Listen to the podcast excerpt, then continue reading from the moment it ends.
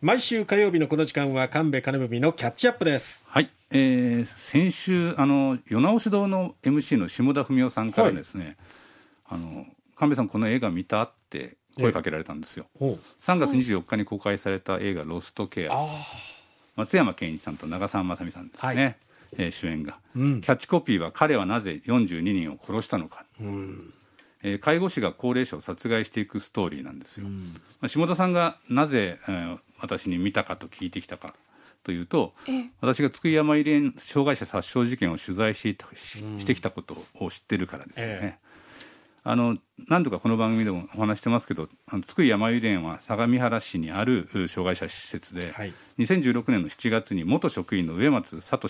今は死刑囚が深夜に侵入して45人を殺傷したという事件なんですね、まあ、死者はこのうち19人です。ええで私の長男にもあの先天性の脳の機能障害の自閉症や知的障害があって、うん、まあ、4歳までは全く意思疎通もできない状態だったんですけども、えー、だから記者と障害者を家族に持つ記者に会いたくないですかと手紙を書いて、えー、植松死刑囚と面会を重ねてドキュメンタリーを私作ってきたわけですね。はいで現実の事件である山入園事件と映画のロストケアには共通点がいくつかあります。はい一つはあの福祉サービスを舞台にした大量殺傷事件であること。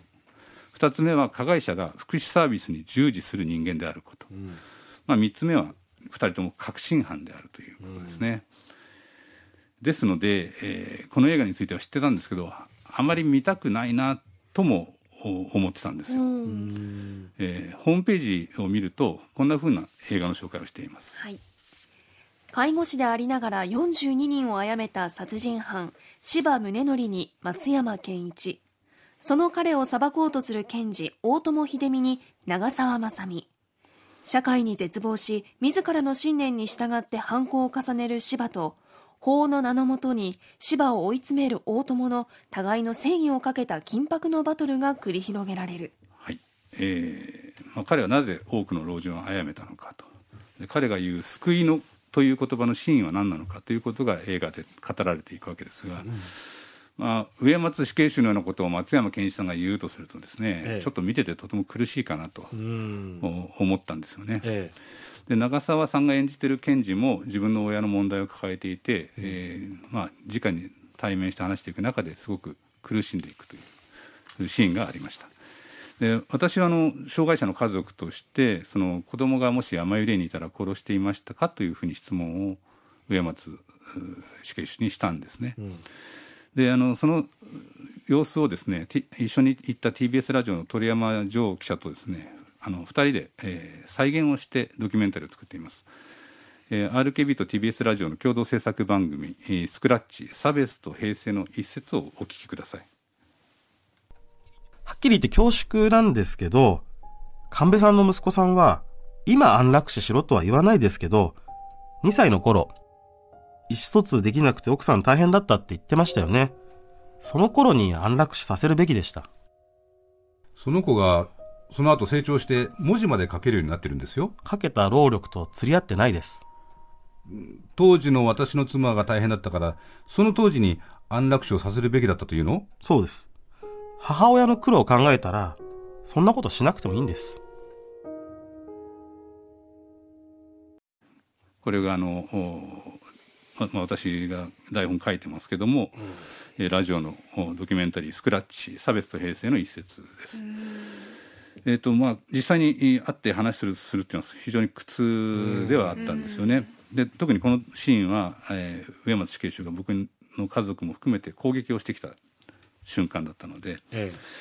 え、うん。まあ、このことを体験をしただけにちょっと松山ケンイチさんが演じている犯人がね、えー、正当性を語った時に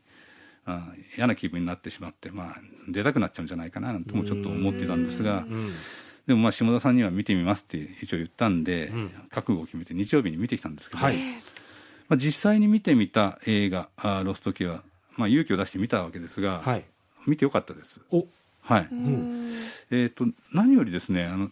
長澤さんの演技がすごいんですよ。もともと長澤さんってあの顔芸なんて言われたりする時ありません？あの表情があまりに豊かで、えー、まあ、顔芸っていうのはちょっと冗談めかして言ってますけど、あの表情の演技が群を抜いてると言われてますけど、今回本当にそういう感じでした。それから松山ケンイチさんももちろん素晴らしくてあのパンフレットを読むと監督が原作を2013年に読んで松山さんにこれ面白いって言ったんですって。そしたら、えー、読んで、えー、やりたいとすぐに言ってきた。そして、えー、4年がかりで脚本書いて、うん、えー、監督が。えー、23校にまでなったんだけど改訂するたびに松山さんに見せて意見を聞いてきたと。まあ、そういう意味では松山さんはこの映画の制作陣の側の一人でもあるんだなということですね。で、えー、最初にあの山入園事件と似てる点を挙げたんですけど、はい、それはあの外形的なものだったなっていう感じです。例えばあの植松死刑囚は話してみると本当に浅はかで、うん、まあ、障害者なんて生きてる価値がない。生きていなくなれば税金もかからないなんていうふうに、うん、えー、まあ、思いついたことに一人で盛り上がってしまって事件を起こしたっていう感じが私はしたんですね。はい、で、えー、浮いたお金お金で、えー、税金で報奨金をもらっていずれ釈放してもらうなんていうことも考えていました。ありえないですよね。ありえないで福祉の知識も本当に薄っぺらで、まあ、話をしてみて本当に勤めてた施設の職員なのかなって も思いました。しかし映画の松山ケンイチさんはですねえー、が演じてる犯人はこの介護に打ち込んでいて周囲から一目も二目も置かれてるんですよ。つまり、まあ、プロなんですよね、うん、そして、えー、障害者を勝手に殺していった植松死刑囚とは違って老いと病に苦しむ高齢者から殺してくれとこういう声も聞きながら手をかけてしまう。まあ、全部が全部そうではないのかなっていう気もしましたけど、うん、そういうシーンもありました、うん、つまり実はですね植松死刑囚のように障害者は死んでしまえというようなあの差別の心ではなくて、うん、これはですね安楽死や尊厳死に関わる話なんだなというふうに思ったんです。で植松死刑囚もあの僕の子供を安楽死させるべきだという言い方をしたんですけど安楽死や尊厳死はまあ日本では認められてないんですけど、うん。ええ、まあ、海外で認めてるところも全て自分の意思で選ぶものですよ。うん。はい。誰かを安楽死させるっていう言葉は存在しないんですよね。そ、ね。うん、そしてそれはただの殺人だと僕は思うんですけど、うん、で、えー、人間の尊厳を認めていない植松死刑囚とこの映画では描いているものが正反対だと思いました。はいうんそしてもちろんあの家族にも内緒で高齢者を殺害していくなんて全く許されないことなんで、うん、えー、松山さんはあの確信犯なんで、うん、えー、死刑になることも役柄上覚悟しているという設定になっていました。うん。一方上松被告も確信犯ですけど釈放されるつもりだったという。そんなことあるわけないんですけどね。あの福祉のプロでもない植松死刑囚が浅はかに考えたことをそのまま実行した。この映画では福祉のプロが選んだ誤った道を提示している、そして私たちは誰でも高齢者になっていくけどその時どう生きるのかということを考えさせるものになっているという意味では、うん、あの山入園事件植松死刑囚の行動とは正反対でむしろそれを否定する。見て見ぬふりをしないで自分たちのこととして考えるという、うん、映画になっていたように思いましたね。うん、だそういう意味ではあの見てほっとしたんですよ。ただ一方で、えー、現実の問題なんですけどパンフレットを買ってみましたら日本福祉大学の湯原悦子教授が、えー、介護現場の実情という、えー、解説を載せていましたけれども、はい、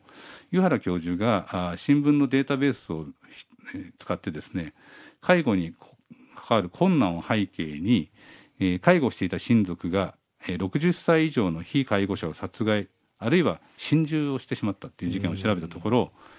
えー、1996年から2020年までの25年間に少なくとも981件発生していて、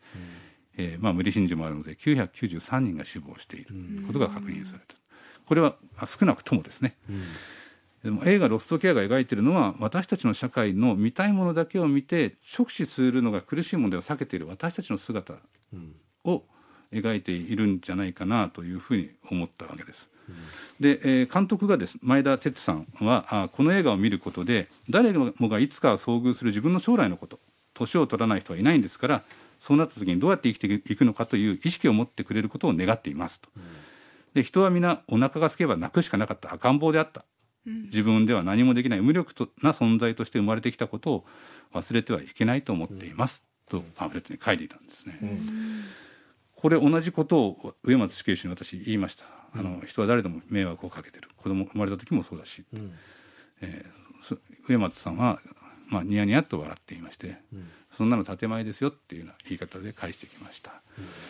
まあ、あの今回の映画はテーマ外形的なテーマは似ているんですが描いている中身は正反対かなと思います。でえーまあ、誠実に現実とあの、ま、ま向かおうとしてるんじゃないかなっていう印象を持ちましたので、うん、まあ、あのぜひこの「ロストケア」見てみたらいかがかなと思いました。あそれから、はい、スクラッチ差別と平成はですね、ええ、TBS ラジオがですね、え、ポッドキャストに出してるので、ええ。ー、検索で、えー「差別と平成」でポッドキャストで検索していただければ1時間番組聞くことが今でもできます。はい。神戸カルムミのキャッチアップお送りしました。